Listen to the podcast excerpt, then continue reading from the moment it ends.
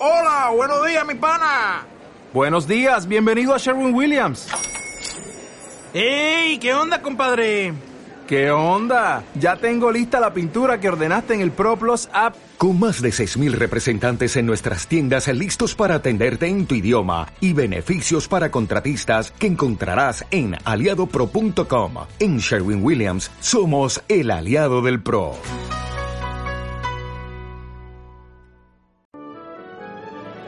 Bienvenidos a tu alcaldía diario. En esta cápsula conocerás una historia breve. Búscanos en tualcaldía.mx y síguenos.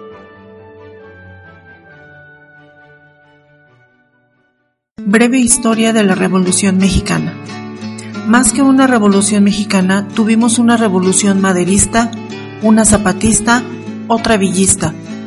Múltiples revoluciones que no fueron sino la suma de luchas y resistencias contra la opresión largo tiempo acumuladas. El 15 de septiembre de 1910, Porfirio Díaz celebró el centenario de la independencia sin darse cuenta del descontento que se agitaba a su alrededor, la insatisfacción en el campo por los despojos de tierras, la lucha obrera por mejores condiciones laborales, las aspiraciones de hacer de México un país democrático. Todas esas movilizaciones que despertaron la revolución de 1910 y precipitaron en junio de 1911 el exilio en París del presidente Díaz. Cerraron una importante página en nuestra historia, la del porfiriato.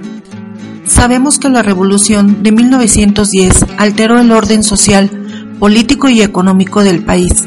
Conocemos sus causas y sus principales protagonistas. Sin embargo, es inevitable preguntarse si este conflicto tan significativo para la formación del Estado benefactor mexicano podría haberse evitado. Entre otras respuestas, Pedro Salmerón y Felipe Ávila son determinantes al afirmar que no es posible hablar de una sola revolución mexicana, sino de una maderista, otra zapatista, una más villista y la triunfante constitucionalista cada una la constitución de múltiples luchas, movilizaciones y resistencias acumuladas a lo largo del siglo XIX y los primeros años del siglo XX.